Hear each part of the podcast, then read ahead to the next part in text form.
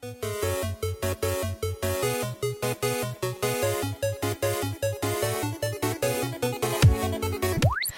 是的，青春并不温柔。Who will stop the rain？在我的专访当中，我最后也有问导演，到底这场雨代表的是什么意思呢？大家请一定要锁定我上架的 Podcast，我剪成两集，有上架一定会推播到我们的 FB，请大家都点进去收听好吗？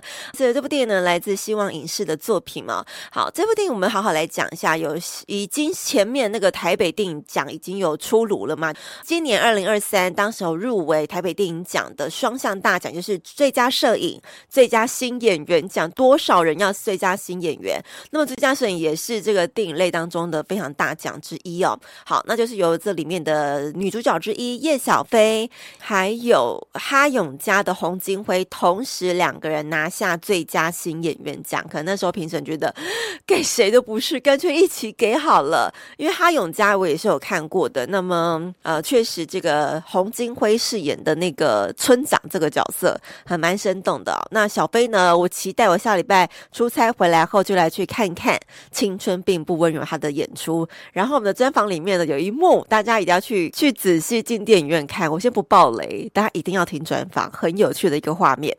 OK，那这次他们也入围了第六十届金马奖最佳新演员，一样是最佳摄影，希望有机会让他们都拿下大奖哦。还有呢，也有。入围第三十六届东京国际影展世界焦点 World Focus 的单元。好，这部片子呢是由导演苏艺轩来，杜艺轩苏导。然后因为我访完之后，我好喜欢导演哦，而且导演访谈过程中很会做效果，诶，就是让你不会觉得访谈好像有些导演会比较严肃，或者有些导演比较正经一点。但是苏导他很亲切。对，而且也很认真回答问题，然后我觉得他讲的东西都很有温度，嗯，很喜欢他。这位导演再好好讲一下，苏艺轩导演，他本身指导过《返校》哦，《返校》那时候。返校一上映，应该是取得很大的一个热度吧。我记得我们那时候有介绍，然后我们有到电影院去看。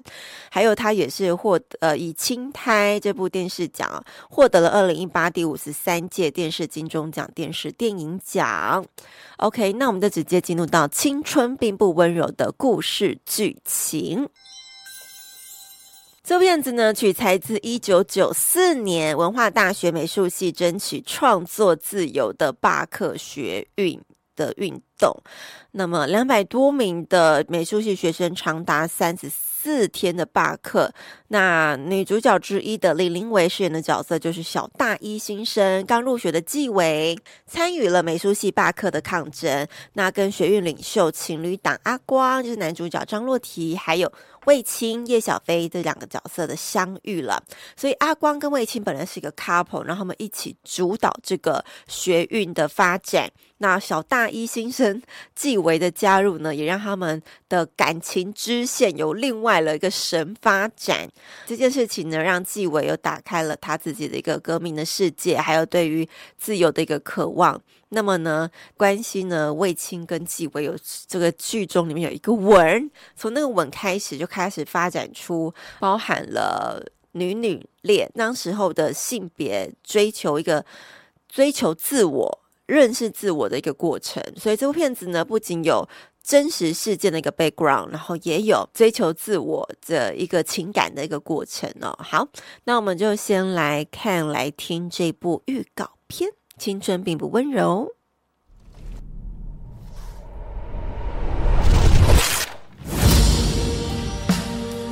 你的话毫无规矩，像什么样子？分数我爱怎么打就怎么打。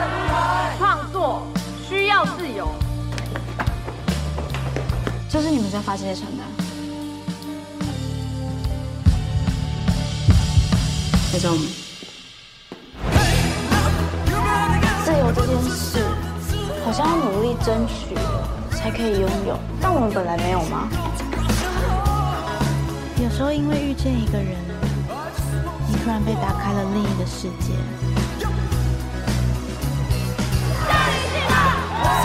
我昨天有说要占领戏班吗？所有的反抗都是需要付出代价的。我只希望你不要受伤。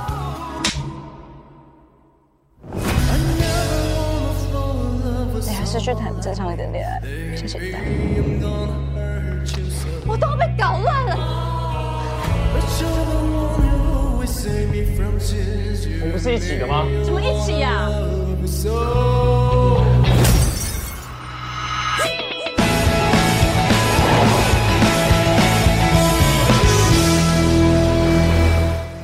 这个吻，就是这个在海边的吻，哇！而且我们在我们的专访里面也有提到，譬如说选角的部分。然后啊、我这样看起来就真的这个选角蛮重要，刚好可以感受到是一个一点点一刚一柔的女性角色，然后搭配起来就觉得他们很速配的感觉。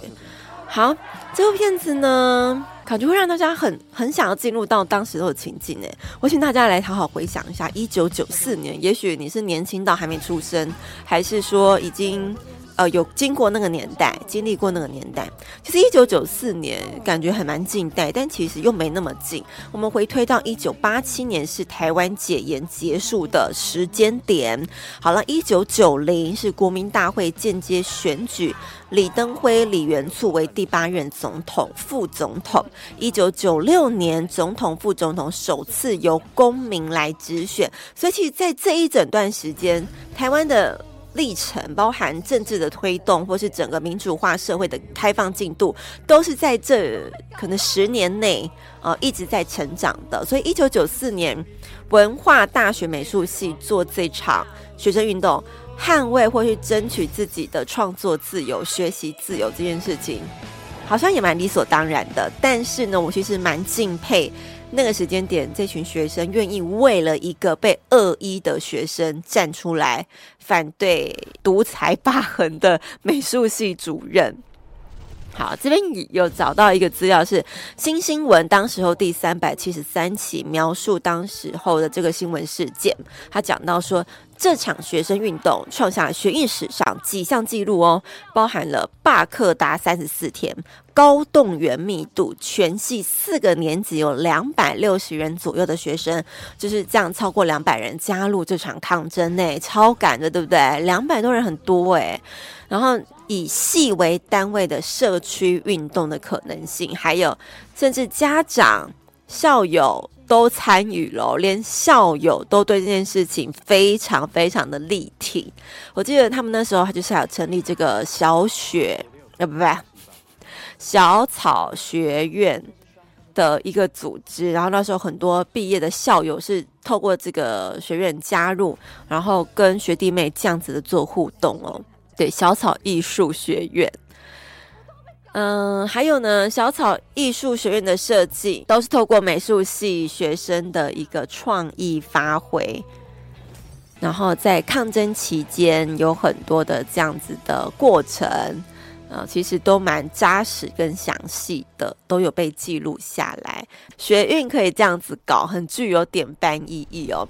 然后这个文大美术系这个罢课事件，也成为当时那个年代被大家认可、认认为说是一个全新的学生运动模式，因为以往。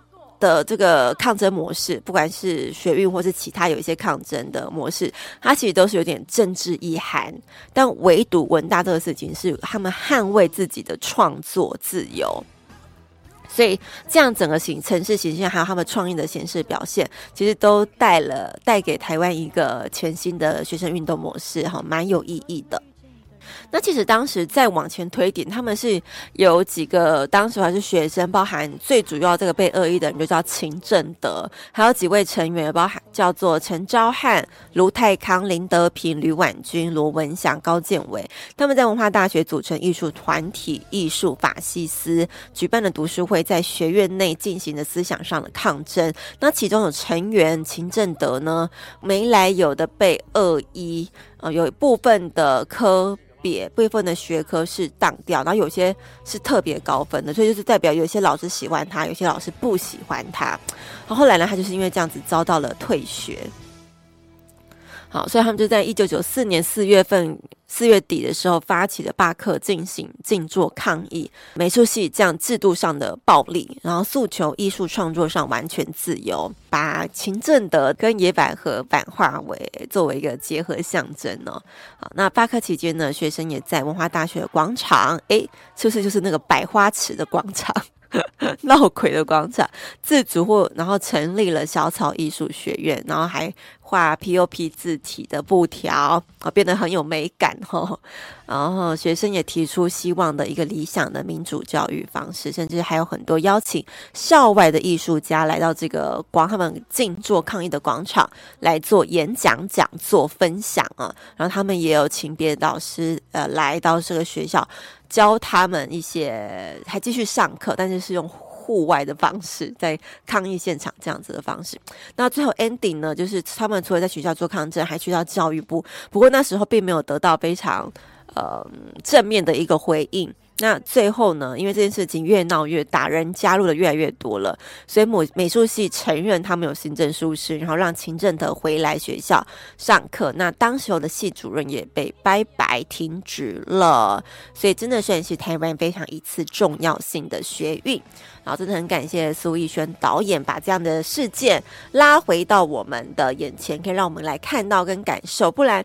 有时候你真的不没有透过电影来看的，忘根本忘记有这件事情的存在，对不对？好，那我们要来感谢我们的赠票名单，虽然已经送出去了，但是感谢不能少。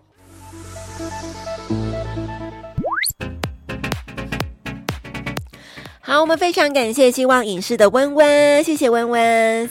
提供我们的台南特映票，十月十八号礼拜三晚上七点四十分，台南真善美戏院，还有高雄场十月十九号礼拜四晚上七点，极乐时代影城的高雄票券啊、哦，特映券给大家。再次感谢希望影视的温温。